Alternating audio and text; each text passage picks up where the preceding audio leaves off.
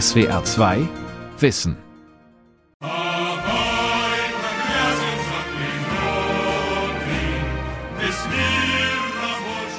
Der Vorwurf, Engels sei der Erfinder des Marxismus gewesen, wird ja meist damit mit dem Vorwurf verbunden, er habe Marx dogmatisiert und systematisiert. Eigentlich nicht, meint Georg Fühlbert. Der Politikwissenschaftler forscht seit über 50 Jahren über Sozialismus und Kapitalismus, über Werk und Wirken von Marx und Engels und hält beiden die Treue. Friedrich Engels hat an Fuchsjagden in England teilgenommen, bei der Freien Gesellschaft. Gerade guter, guter Wein hat ihm sehr gefallen und gemundet und hat er auch sehr oft genossen, in großen Maßen. Und er machte auch Gewinn im Aktienkapital. Also er war ein richtiger Spekulant auch. Lars Blumer ist Historiker und stellte in Wuppertal eine Sonderausstellung über dessen Leben zusammen, über dessen merkwürdiges Doppelleben als Kapitalist und Kommunist. Wenn wir Engels frühe anarchistische Prägung betrachten, dann finden wir Spuren davon auch auf seinem späteren Lebensweg. Olaf Briese ist Kulturwissenschaftler an der Humboldt-Universität in Berlin. Er meint, Bevor Engels Marx kennenlernte, sei er ein Antiautoritärer gewesen. So, dann gehen wir mal hoch in die Sonderausstellung. Herzlich willkommen. Friedrich Engels. Ein Kapitalist, der den Marxismus erfand. Von Rolf Kanzen. Er ist 1820 in Barmen, heute ein Stadtteil von Wuppertal, geboren und 1895 in London gestorben. Friedrich Engels hat ein bewegtes Leben gehabt und natürlich ist er uns bekannt als ein Mitbegründer des Sozialismus, des Kommunismus, als kongenialer Partner und Freund von Karl Marx. Zur Sonne, zur Freiheit. Anders als in dieser Ausstellung gibt es Marx Engels meist nur als Doppelpack. Marx Engels Denkmäler in der ehemaligen UdSSR, in China, in Ostberlin und in vielen ostdeutschen Städten. Als Duo existieren sie in der blau gebundenen Werkausgabe. MEW Marx Engels Werke 44 Bände oder MEGA Marx Engels Gesamtausgabe geplant 114 Bände. Wobei Marx immer der Erstgenannte ist, gegen die alphabetische Reihenfolge. Engels ist nachgeordnet. Das sah er selbst auch so. Ich habe mein Leben lang das getan, wozu ich gemacht war, nämlich die zweite Violine spielen und ich war froh, so eine famose erste Violine zu haben wie Marx. Die bleibende Leistung von Friedrich Engels ist das Kapital von Karl Marx. Stimmt Georg Fühlbert zu. Engels kapierte, dass da einer ist, der, wenn der sich dran setzt, macht er das besser als ich. Der reiche Unternehmer Friedrich Engels hat den Lebensunterhalt von Karl Marx und seiner Familie finanziert, damit dieser als erste Violine frei arbeiten konnte. Doch Engels war nicht nur Fabrikherr und Aktienspekulant, sondern auch ein pointiert schreibender Journalist und eigenständiger Buchautor. Ein blendender Polemiker und geschickter Agitator, der als Bulldogge von Marx und als dessen Großinquisitor, beides Formulierungen aus der Biografie von Tristram Hunt, politische Konkurrenten auf beiden Seiten der Linken skrupellos niedermachte. Und er war es auch, der das Werk von Karl Marx nach dessen Tod herausgab und für die Arbeiterbewegung und Parteien komplexitätsreduzierte. Es wird ja oft versucht, Engels gegen Marx auszuspielen, der idealistische, der dialektische, der ideologiekritische, der feurige, der jugendliche Karl Marx und der verknöcherte alte Engels. Die Wuppertaler Ausstellung löst nun Engels aus dem gewohnten Doppelpack. In Wuppertal in Barmen hat er seine Jugend verbracht. Er war der Sohn eines reichen Textilfabrikanten. Friedrich Engels Herkunftsfamilie war fromm und pietistisch. Sie folgt einer protestantisch-kalvinistischen Glaubensrichtung, die Reichtum als Gott gewollt verstand. Das heißt, wer Erfolg hatte, und zum Beispiel Unternehmer, der Erfolg hatte, dem wurde auch Gottes Gnade zuteil. Das heißt, derjenige, der wirtschaftlich Erfolg hatte, hatte auch gute Chancen, in den Himmel zu kommen. Und die Armen sind schon zu Lebzeiten verdammt. Religion als Ausbeutungslegitimation. Der junge Friedrich Engels löste sich davon, zeigte Interesse an Literatur, Musik, Philosophie und Sprachen. Er zeichnete, sang, schrieb Gedichte. wurde aber von seinem Vater vor dem Abitur von der Schule genommen. Er sollte Kaufmann werden und nicht studieren. Seine Ausbildung begann er im elterlichen Unternehmen. Dann schickte man ihn ins Kontor eines Kaufmanns nach Bremen. Die Bremer Jahre sind äh, für Friedrich Engels deshalb auch sehr wichtig, weil er dort zu einem Journalisten wird, zu einem Publizisten. Also er fängt an, die ersten gesellschaftskritischen Schriften zu verfassen, unter anderem auch die Briefe aus dem Wuppertal. Er schrieb unter Pseudonym Friedrich Oswald. Es herrscht ein schreckliches Elend unter den niederen Klassen. Syphilitische und Brustkrankheiten herrschen in einer Ausdehnung, die kaum zu glauben ist. Schulpflichtige Kinder wachsen in Fabriken auf. Die reichen Fabrikherren haben ein weites Gewissen. Und ein Kind mehr oder weniger verkommen zu lassen, bringt keine Pietistenseele in die Hölle. Besonders wenn sie alle Sonntage zweimal in die Kirche geht. Und das zeigt schon, dass er sich hier wirklich jetzt zum Gesellschaftskritiker entwickelt, der mit spitzer Feder in der Lage ist, die Dinge interessant und unterhaltsam auch auf den Punkt zu bringen und dass er sich immer mehr zum Kapitalismuskritiker jetzt auch entwickelt. Das Arbeiten in den niedrigen Räumen, wo die Leute mehr Kohlendampf und Staub einatmen als Sauerstoff. Und das meistens schon von ihrem sechsten Jahre an. Die Weber, die einzelne Webstühle in ihren Häusern haben, sitzen vom Morgen bis in die Nacht gebückt dabei. Friedrich Engels veröffentlichte diesen Text als 19-Jähriger. Zu der Zeit, als er in Bremen Kaufmann, das heißt in seinem Fall auch Fabrikherr, lernte. Also auch, wie sich mit der schlecht bezahlten Arbeit anderer Geld verdienen ließe. Der junge Friedrich Engels hielt Distanz, orientierte sich an der kritischen Literatenbewegung des jungen Deutschland, schrieb und las viel. Goethe, Schiller, Börne, Heine. Von Heinrich Heine stammt das Gedicht über die schlesischen Weber.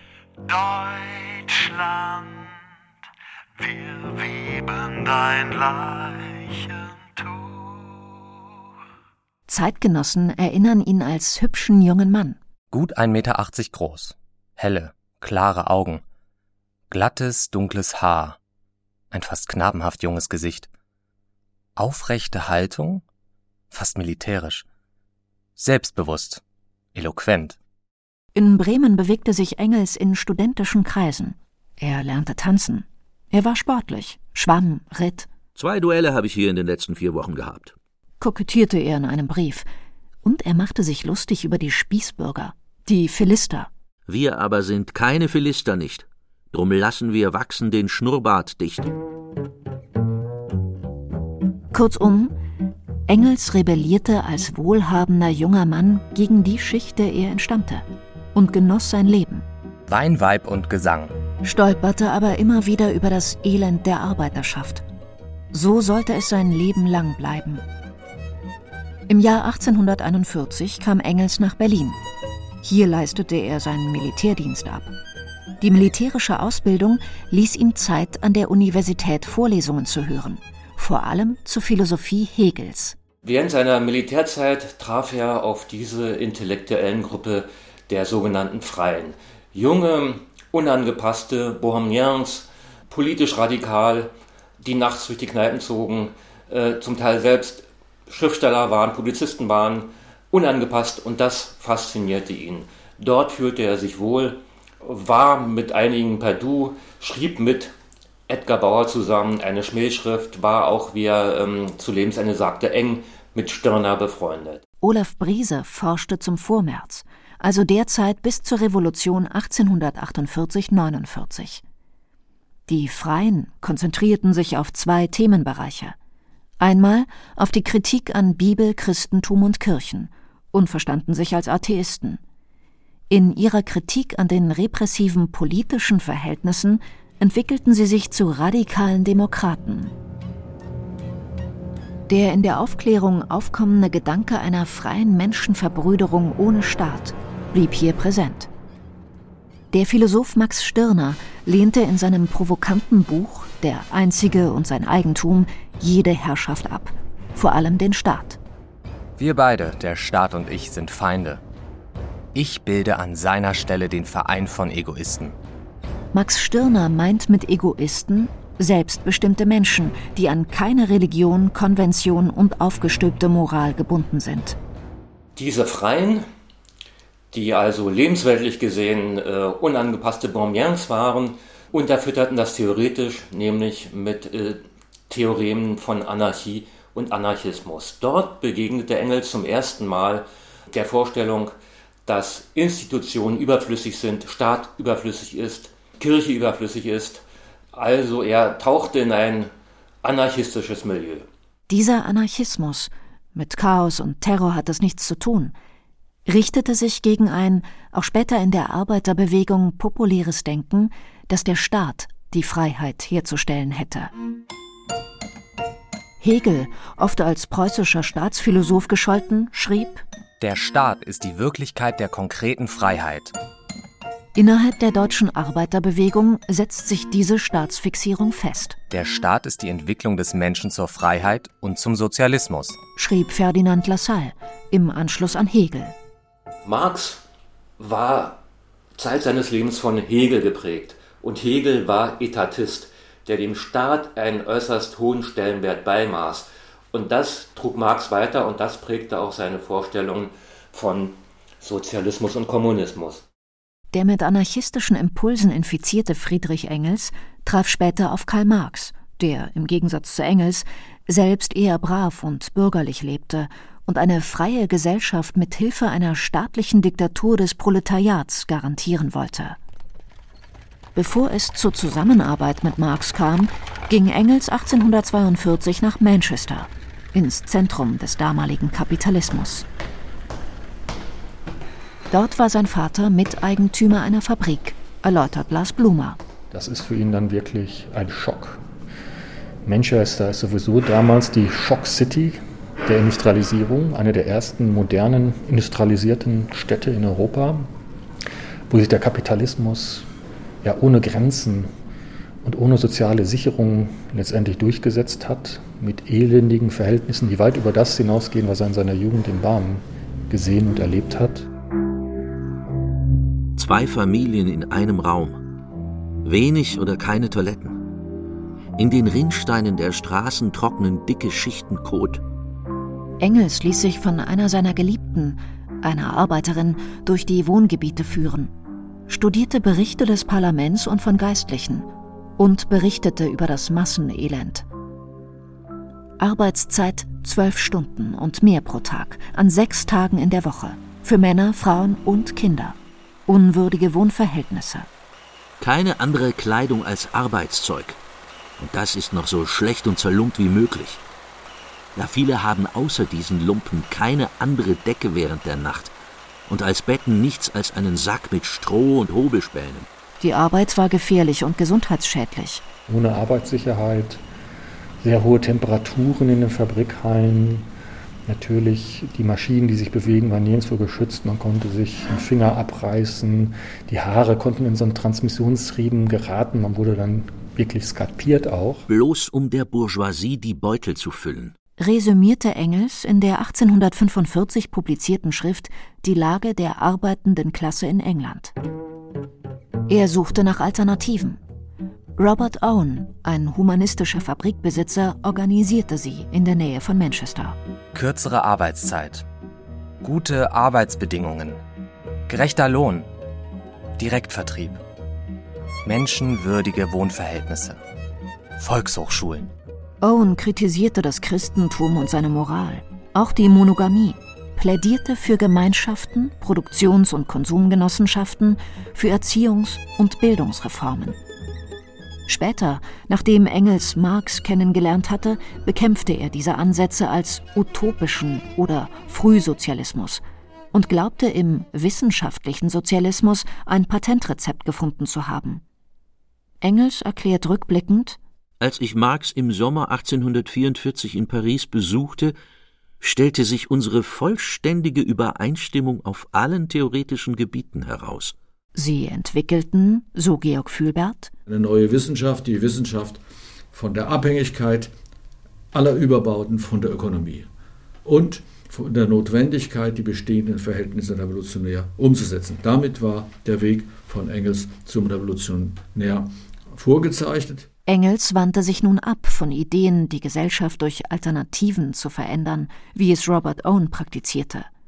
und verwarf genossenschaftssozialistische Ansätze, wie sie der Anarchist Proudhon und die Gewerkschaftsbewegungen dieser Zeit propagierten. Engels ähm, hatte sich entschlossen, ähm, sich an die Seite äh, von Marx zu stellen, der tatsächlich ein charismatischer Charakter, aber auch ein äußerst ähm, autoritärer Charakter war.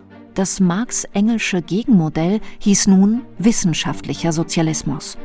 Sie sprachen vom historischen und dialektischen Materialismus und griffen dabei, wie in ihrem Staatsdenken, auf Hegel zurück. Sie wollten die Geschichtsphilosophie des preußischen Staatsphilosophen Hegels vom Kopf auf die Füße stellen und dabei Hegels dialektische Entwicklung des Geistes, seine Philosophie der Geschichte, zu einer materialistischen Entwicklung umdrehen.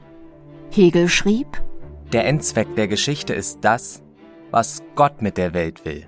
Das Handeln der Menschen ist so quasi auf ein Ziel hin programmiert. Bei Hegel war Geschichte Theodizee, eine Rechtfertigung Gottes angesichts des Elends auf der Welt. Bei Engels und Marx soll die Entwicklung zum Kommunismus diese letztlich theologischen Annahmen ersetzen.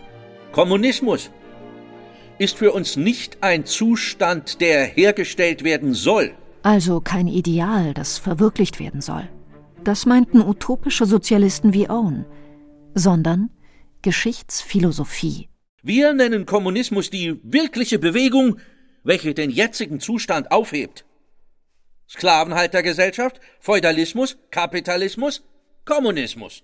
Geschichte ist eine Geschichte von Klassenkämpfen, die schließlich im Kommunismus enden. Ziel wird sein, eine Gesellschaft, in der die freie Entwicklung eines jeden Menschen die Bedingung für die freie Entwicklung aller ist. Das ist der Kernsatz der Zielbestimmung des kommunistischen Manifests.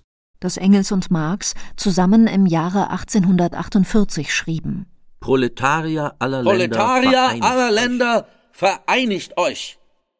Diese Vereinigung beförderten Marx und Engels, indem sie missliebige Konkurrenten skrupellos bekämpften.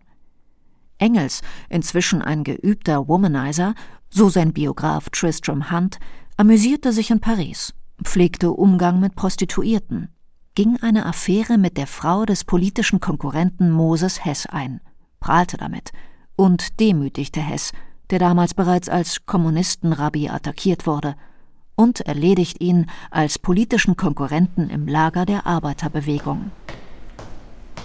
Zurück in der Ausstellung über Friedrich Engels. Was sind das für Geräusche? Ja, also. Ehrlich, da drin ist das. Ja. 1848 bricht ja die Revolution aus. Zunächst in Paris. Engels wird selber auf den Barrikaden stehen und er ist jetzt nicht nur Journalist, sondern er wird zum politischen Aktivisten. In Wuppertal wird er Barrikadeninspekteur. Doch als Kommunisten schicken ihn die bürgerlichen Revolutionäre schnell fort. Also er reist dann nach äh, sozusagen zum nächsten Hotspot der Revolution, nach Süddeutschland. Und dort gibt es ein richtiges Revolutionsheer unter dem General Willig und er wird Adjutant dieses Generals. Der Aufstand wird niedergeschlagen. Engels flüchtet und landet wieder als Kaufmann im Kontor seines Vaters in Manchester. Bis 1869 führte Engels eine Art Doppelleben. Einerseits erfolgreicher Kapitalist und Spekulant. Repräsentative Wohnung, Teilnahme an Fuchsjagden, Feste mit reichlich Champagner, teurem Wein und gutem Essen. Also bis zum im hohen Lebensalter unheimlich lebensfreudig. Und äh, es wurde also in dem Haushalt immer gefeiert und jeder, der kam, da wurde auch groß immer aufgetischt. Die andere Seite des Doppellebens? Er unterhielt eine zweite, bescheidenere Wohnung für seine Geliebte und deren Schwester, schrieb Texte für revolutionäre Zeitschriften, lernte viele Sprachen, studierte Militärgeschichte, wohl in Hinblick auf die erwarteten Revolutionskämpfe, finanzierte den nicht bescheidenen Lebensunterhalt von Marx und seiner Familie, damit dieser das Kapital schreibt. Engels sitzt nun dem Marx von morgens bis abends im Nacken. Auch wenn sie nicht zusammensitzen, schreibt er einen Brief. Wann verdammt kommt nun endlich dein Buch? Es soll doch nächstes Jahr kommen. Es kommt nicht. Es kommt nicht. Als der bürgerlich lebende Marx mit seiner Haushälterin ein Kind zeugt, gibt sich Engels als dessen Vater aus und rettet damit Marx Respektabilität. Fast 1400 Briefe zwischen Marx und Engels sind erhalten. In vielen drängte er Marx doch endlich sein Buch fertig zu schreiben. Doch Marx recherchierte gründlich, schrieb nicht so gewandt und schnell wie Engels. Marx und Engels haben das Kapital ja immer äh, auch aufgefasst als ein Werk zur Beförderung der Revolution. Und wenn eine neue Revolution kommt, dann müssen die Leute wissen, was sie da tun, unter welchen Gesetzen sie da arbeiten. Also muss das Kapital geschrieben werden. Das endlich 1873 erscheint, nach 15 Jahren Arbeit. Das Kapital Band 1.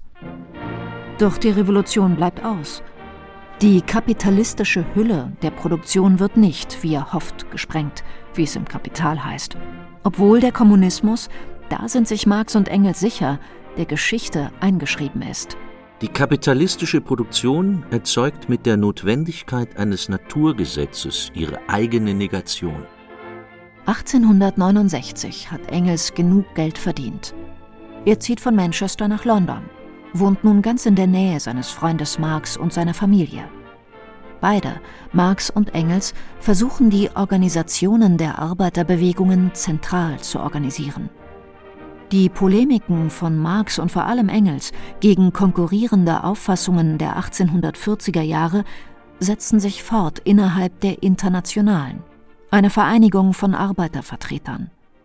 Stark repräsentiert waren hier zunächst genossenschaftssozialistische und anarchistische Positionen. Stichwort Proudhon und Stichwort Bakunin. Hier trat Engels polemisch auf mit Schmähschriften, aber auch mit Arbeit hinter dem Rücken er machte also ähm, in großen Teilen das politische Tagesgeschäft, aus dem sich Marx, der große Theoretiker, zurückhalten wollte. Vor allem zwei Fragen dominieren die Auseinandersetzungen in der Internationalen. Die Frage der Zentralisation. Sollen sich die Arbeiterbewegungen Europas der wissenschaftlichen Strategie eines Generalrats unterwerfen? Marx, Engels und ihre Anhänger meinten ja. Organisation von oben nach unten. Wir haben also eine starre Hierarchie mit denjenigen an der Spitze, die wissen, vorgeblich wissenschaftlich geschult, wo es lang geht. Und da haben sie die Geschichte des Kommunismus im 20. Jahrhundert. Es gab eben, das erwähnte ich schon, Alternativen dazu, den freiheitlichen, libertären ähm, Sozialismus und Kommunismus, der auf Selbstorganisation und Dezentralisation setzte. Das waren die Anhänger Proudhons und Bakunins. Organisation von unten nach oben. Die zweite strategische Frage war, welche Rolle sollte der Staat spielen bei der Einführung des Sozialismus? Sollte der Staat erobert werden?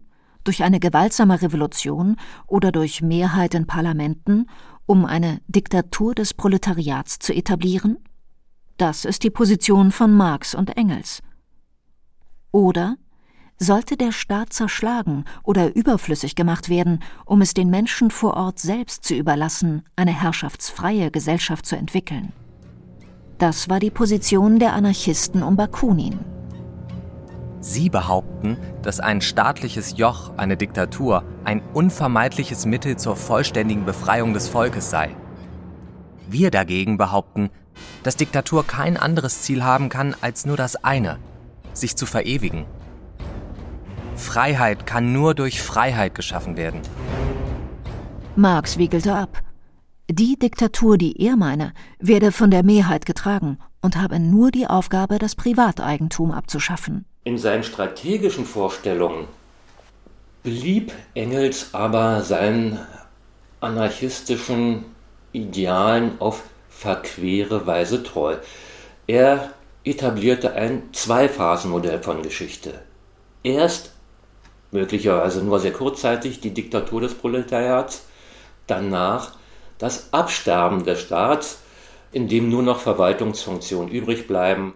Der Staat werde dann nach und nach absterben, versicherte Engels. Er gehöre in die Rumpelkammer der Geschichte. Nach dem Tod von Marx im Jahre 1883 gab Engels den Nachlass von Marx heraus. Kapital, Band 2 und 3. Vor und nach dem Tod von Marx hatte er einige Schriften publiziert. Die Entwicklung des Sozialismus von der Utopie zur Wissenschaft. der Ursprung der Familie, des Privateigentums und des Staates. Zur Dialektik der Natur. Er reiste viel, finanzierte die Aktivitäten exilierter deutscher Oppositioneller, nahm Einfluss auf die deutsche Sozialdemokratie und er lebte gut, feierte gerne. Mit Lars Blumer kommen wir zum Ende der Ausstellung. Friedrich Engels ist ja dann 1895 an Kehlkopfkrebs gestorben. Auch hier sieht man, dass er gerne die zweite Geige spielen wollte. Er hat gesagt, er möchte nicht klassisch begraben werden, weil sein Grab sollte jetzt nicht eine Kultstätte werden, sondern wenn, dann soll er gefälligst zum Grab von Karl Marx gehen. Er wurde also eingeäschert und seine Asche wurde in der Nordsee verstreut, sodass man heute das Grab von Friedrich Engels eben nicht besuchen kann. Was bleibt, wenn man Engels nicht verantwortlich machen will für die staatssozialistischen Diktaturen des 20. Jahrhunderts, die bis heute fortwirken? Die bleibende Leistung von Friedrich Engels ist das Kapital von Karl Marx. Ohne Engels hätte es das Kapital nie gegeben. Wir wüssten noch nicht einmal, dass es das gegeben hat. Es wäre nämlich nie geschrieben worden. Versichert der Politikwissenschaftler Georg Fühlbert. Und Marx verfocht ein anderes Sozialismusmodell als diejenigen, die man als libertäre oder freiheitliche Sozialisten äh, bezeichnen konnte. Olaf Briese zeigt, dass Engels diese sozialen und zugleich herrschaftskritischen Alternativen zum Staatssozialismus wohl nicht ganz vergessen hatte. Engels könnte helfen, seine antiautoritären Impulse in den Blick zu nehmen. Zudem können die Marx-Engelschen Analysen des Kapitalismus dazu dienen, Argumente für eine sozial gerechtere Gesellschaft zu finden. Und Engels frühe Sozialreportagen aus Manchester können sensibilisieren für heutiges soziales Elend, das es überall in der Welt gibt.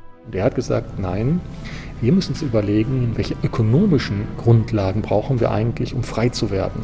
Also keine Freiheit im Sinne von egoistischem Handeln in Konkurrenz, sondern genau eine, eine freie und solidarische Gemeinschaft gemeinsam zu denken.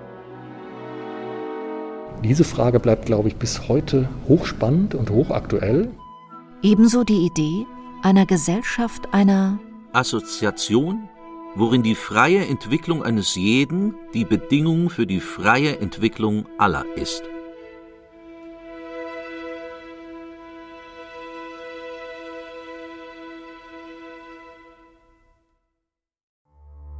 Die Welt verstehen.